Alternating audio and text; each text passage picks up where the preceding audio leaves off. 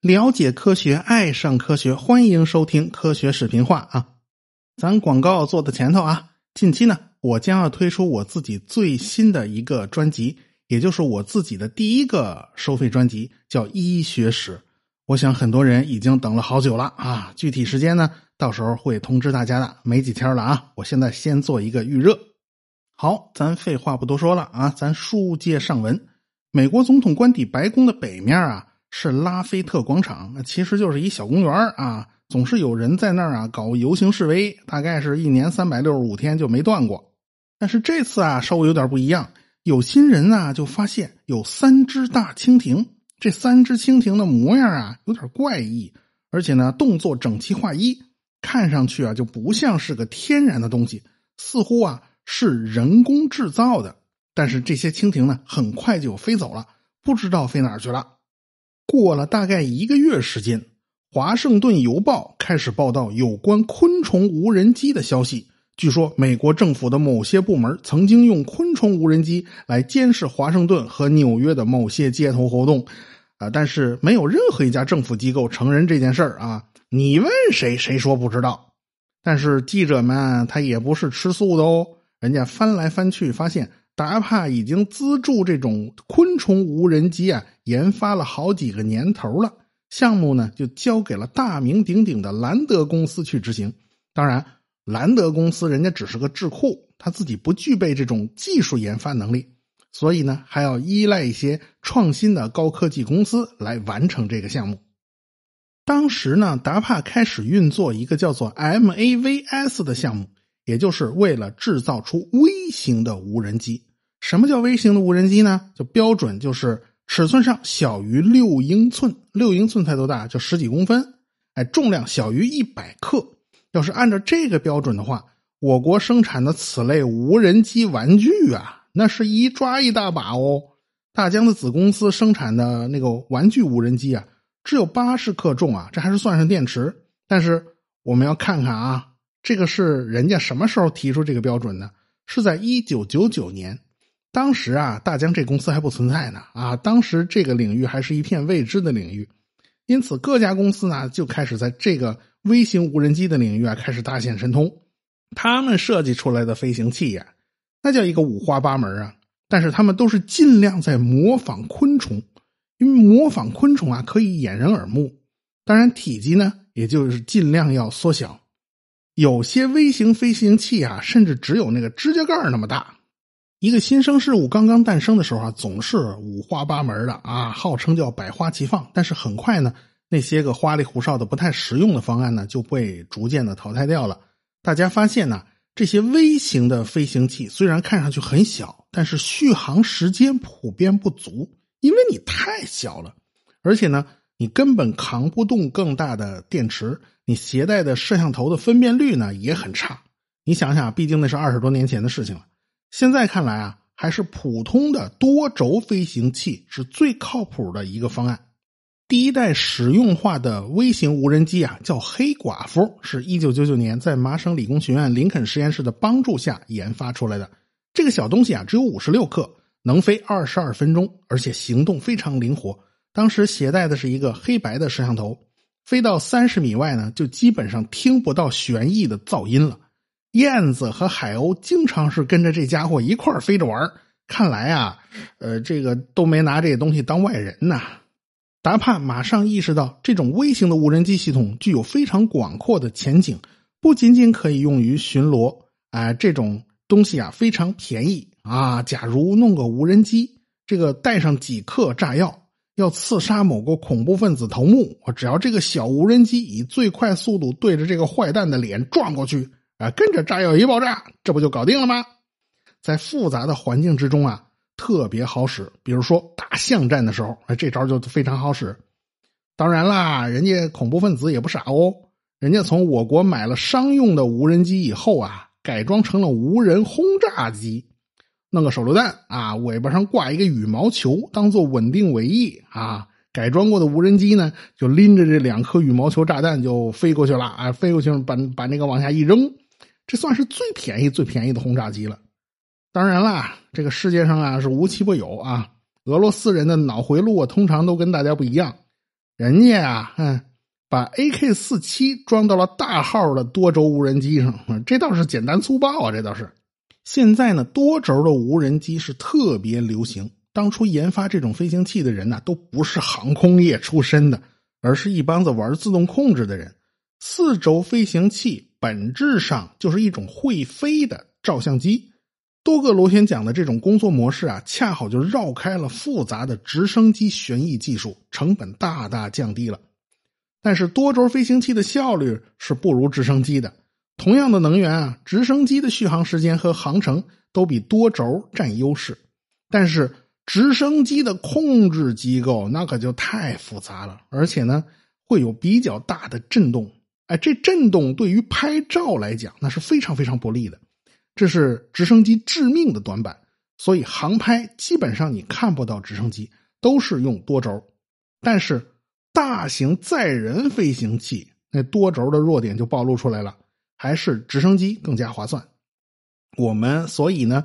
就见不到实用的载人多轴飞行器。当然啦，不管是直升机也好，多轴也好，它的飞行效率啊，都是比不过固定翼飞机的。到现在，普通直升机的最大速度也就是三百五十公里小时，哎左右，大部分还都达不到这个数字呢。但是特别研发的高速直升机可以达到接近五百公里的时速，但是固定翼飞机呀。那轻轻松松就可以飞到七百到八百公里的时速啊，那都小意思啊。但是说一千到一万 哈，这固定翼没法缩到掌心那么小啊，这悬停啊它也不行，操控它不可能像直升机和四轴那么方便，所以小型或者微型的无人机还是四轴更为合适。当然，达帕呢比较看重的还有一些另类的飞行器，比如说扑翼飞行器，其实就是模仿昆虫了，扑噜扑噜拍翅膀嘛。他为什么要做这种扑翼飞行器呢？其实扑翼飞行器的飞行效率是相当低的，它就是为了防止被发现嘛，就冒充昆虫啊。达帕曾经研究过蜜蜂，还利用蜜蜂来发现伊拉克的爆炸物。他们特别推崇一种蜂群战术。前一阵子啊，网上也流传过一个视频，那就是微型的无人机组成的这个蜂群呐，是铺天盖地的冲过来。对手根本就没有办法对付这种铺天盖地的攻击。当然啦，要控制好一个集群，难度也是非常大的。起码这无线电信号它不能互相干扰，你不能串台呀。不过如今呢，我国的技术啊也一点不弱于美国人。大家也不止一次看到一大群无人机亮着灯在空中摆出各种图案啊。呃，这也说明我国掌握无线电集群的控制技术了。民用产品呢，其实也是国防实力的一部分。如今哪还分得出军用和民用啊？要不然美国军方为什么会对大疆的无人机又爱又恨呢？爱的是啊，这东西价钱便宜啊，效果好啊；恨的是这东西不是美国产的呀。达帕不仅仅关心天上飞的东西啊，对地上跑的照样很关心呢。达帕有个机器骡子计划，就是想解决美军在阿富汗山区的困境。在崎岖的山路上，假如全靠人力携带枪支弹药、携带粮食补给啊，那数量太少了。而山地又没有别的办法啊，你开他坦克、装甲车，他上不去，那全靠那个小毛驴啊和骡子去帮人扛着。无奈这俩牲口都喜欢闹脾气，万一关键时刻人驴脾气上来了，牵着不走，打着倒退，你怎么办？再说。万一枪响了，这驴啊、骡子呀吓跑了怎么办呢？所以最好是用机器代替牲口。NASA 的喷气推进实验室，还有哈佛大学，还有福特米勒公司以及波士顿动力公司共同参与了这个计划。机器骡子倒是没整出来，倒是整出来一只机器大狗。这其实就是一种四足行走的仿生机器人，有非常好的地形适应能力。啊，能在各种崎岖的地形上溜达，这稳定性非常好啊！啊，你横着踹它腰啊，这人家大狗啊，这个晃三晃，摇三摇，居然能踉踉跄跄的，人站稳喽！哎，人能够恢复平衡，它不摔跟头。既然呢，波士顿动力公司的这种大狗机器人这么好使，所以军方呢也就订购了不少。但是到了阿富汗战场，这东西谁都不愿意用。你想啊，这简直是现代高科技版本的木牛流马呀！你军人有了它啊，能让他扛着粮食啊，扛着子弹呢，扛着重机枪啊，拖着饮用水啊，那那全他扛着，你自己别提多轻松了。你怎么会不喜欢呢？这个达帕，就去收集反馈意见。哎，他们发现啊，千算万算都想到了，没想到是在噪音上出了问题。这大狗的动力啊，来自于一种十五马力的卡丁车发动机。它开动起来啊，那声音呐，比那剪草机还大，而且是没完没了。这大狗要是一出动啊，整个山谷都能听得一清二楚的。你这还执行啥任务啊？你这目标都全暴露了。所以人家美军士兵啊，他不想要这玩意儿。不过大家也明白啊，这个问题它不是什么改不了的问题，它不是什么关键问题。后续版本的阿法狗它就好多了啊，声音就不这么夸张了。啊，这不是那下围棋那阿法狗啊，那是而是一种机器狗，另外一个版本的。波士顿动力公司潜心研究生物仿真技术。哎，这个大狗呢是没脑的那那种，它只能当这个木牛流马来使用啊，运东西。但是波士顿动力系统在四足机器人的基础上加了脖子和脑袋，你可以把它当做是机械的那种长颈鹿啊。长颈鹿就可以完成很多很多过去搞不定的动作，比如说开门走出去。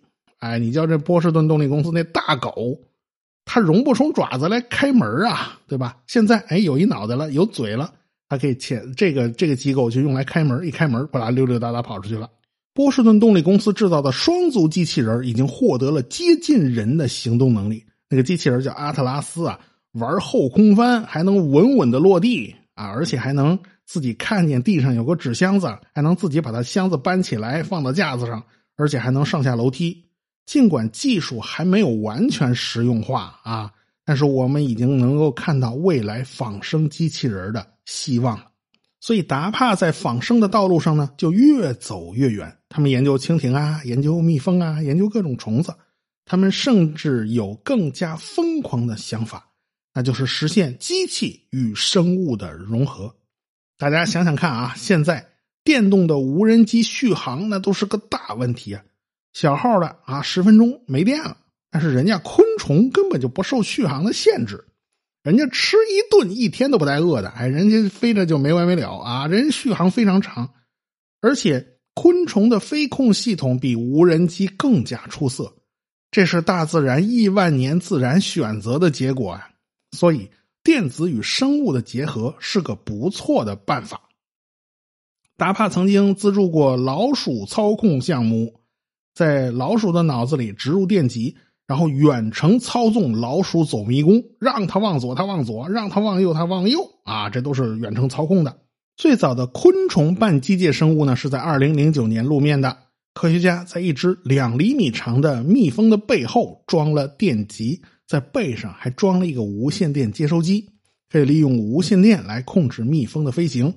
给个脉冲信号，这蜜蜂就开始嘎嗡，它震震翅膀；不给信号，它就停了。二零一四年，科学家们又获得了一个突破，那就是在烟草天鹅的身体里装了电极啊，这是蛾子的蛾啊，不是那个白鹅那鹅啊。装这个电极呢，可不容易。当这个蛾子还是一个幼虫的时候，就得把电极给它装进去。然后你把电极装进去以后，它的身体组织就会围绕着这个电极去生长。这种昆虫都是完全变态发育的。那幼虫啊，就是个肉虫子嘛。哎，趁这时候把电极装进去，等变成蛹了，最后变成成虫，变成蛾子了。这时候电极已经跟身体就完全融合在一起了。就用这样的电极就可以操控昆虫的行为。达帕对这种事儿啊，他干的特别多，而且他特别喜欢干这种事儿。哎，二零一三年，美国空军的研究实验室啊，发布了一段动画演示，成千上万的生物机器人降落在了整个城市里面，有的是甲虫啊，有的是蜜蜂啊，有的是蜻蜓啊，有的是立在电线杆子上的鸽子呀。这视频啊，一个特写镜头给拉过去了。这个鸽子其实是一个会飞的机械仿生鸟类，它的眼睛就是摄像头。这个镜头啊，正在盯着一个鬼鬼祟祟的男子。男子就开着一辆厢式货车，他正准备上路呢。后方监控的空军技术人员经过生物信息核对，就认定啊，这个男子是国际上标明挂号的恐怖分子。这鸽子呢，就一直跟着这辆汽车。等到汽车开进一个小巷呢，这鸽子就飞走了。哎，一只甲虫就接替了这个鸽子，继续跟着这个人，在迷宫一般的小巷里转来转去，转了半天以后，这个人就走进了一栋楼里边，这甲虫就跟进去了。要是鸽子呀，它就没有办法在这么复杂、这么狭窄的空间之内持续跟踪。哎，这就是甲虫的好处。在室外，你可以依靠 GPS 导航卫星进行定位。但是在室内，它是收不到卫星信号的。那该如何导航呢？如何定位呢？有一种办法呢，就是激光 3D 扫描。这个 Google 实现自动驾驶呢，依靠的就是这个办法，利用激光扫描对周围进行建模。但是大家想啊，一只甲虫身上它装得下那么复杂的东西吗？它根本就装不下。那怎么办呢？就靠视觉算法。我们人眼睛需要发射激光去对周围的形状进行扫描、进行感知吗？它根本就用不着嘛，只需要两只眼睛看着就行了嘛。我们是有立体感的呀，这就是生物最大的本事。即便是最简单的昆虫，它的复眼对周围环境的感知也是非常强大的。所以在无人机领域啊，现在出现了一种办法，叫光流算法。我们粗糙一点来描述啊，光电鼠标。知道自己前后左右的运动轨迹，这是在二维平面内完成的。无人机其实就是在三维空间内实现这个算法，前进多少像素啊，后退多少像素啊，全都是心里有数的。所以，这种甲虫无人机就必须依赖这种光流算法，才能在室内进退自如。利用两只眼睛的视觉差呢，还能判断出远近。如今啊，大家使用的多镜头手机都有这个能力啊。只要安装了专用的 APP 啊，他拍出照来，其实他都知道图像上的每一个点离自己有多远，这是一个特殊的算法。所以呢，就趁着这个人开门的一瞬间，这甲虫非常小啊，就跟着这个人进了屋子，然后呢，就召集更多的甲虫从门缝里啊，从窗户里面就钻进了这间屋子。空军的操控人员发现啊。这个人正端着狙击枪，准备发动恐怖袭击。在千钧一发的时刻，这个空军的操纵人员就下达了攻击命令。一群甲虫啊，就冲着这家伙的后脑勺就撞过去了。在撞的一瞬间，这甲虫都爆炸了。这恐怖分子啊，就立马被解决了。啊，你这个甲虫都是带着炸药的。就在这个过程里面。它背后是少不了人的操纵的，因为最终下决策的还是人来做出的。达帕最终的目标呢，是作战行动之中逐渐减少人的参与和决策。说白了，就是由机器自己决定如何完成这个目标。所谓的完成目标呢，其实就是杀死敌人，也就是说，完全由机器决定是不是杀死这个人。比如说啊，制造一大堆甲虫机器人，他们就像一大堆蚂蚁一样啊，靠简单的通信就能组织起一个非常庞大的群落，啊，这种庞大的群落呢是一个蚁群算法，你踩死几只蚂蚁是没有用的，旁边马上就有过来补位的啊。假如这种机器甲虫铺天盖地的冲过来，你怕是不怕呀？哎，人家要是发现你是敌人，立马就自爆。反正这东西多的是啊，哎，这些机器甲虫像水银泻地一样从街道上扫过去，那还能剩下什么活物啊？啊，这是神挡杀神，佛挡杀佛呀！这是美国军方啊，不仅仅是在陆地上使用无人机，他们的高超音速飞行器也是这个思想的延伸，号称叫一小时打遍全球啊，在水下也要发展这种无人的潜航器。无人化呢，对于达帕来讲，它是一个全方位的。操作，但是你搞这些项目啊，你达帕总要对外给出一些解释啊。现在信息都是公开透明的，在网页上都可以查得到。你搞这种技术到底是为了什么呢？你会不会危害到公众的利益呢？达帕给出的解释啊，是这些技术是可以造福社会的。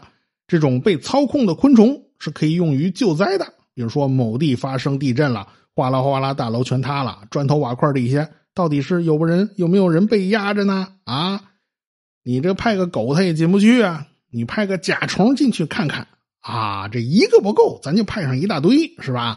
但是公众对他们还是非常担心的。你要是用这些技术来监视美国民众，那老百姓该怎么办呢？媒体考虑的呢就更多一点。你今天把电极插进了昆虫的脑子，你什么时候把电极插进人的脑子呢？咱们下次再说。科学声音。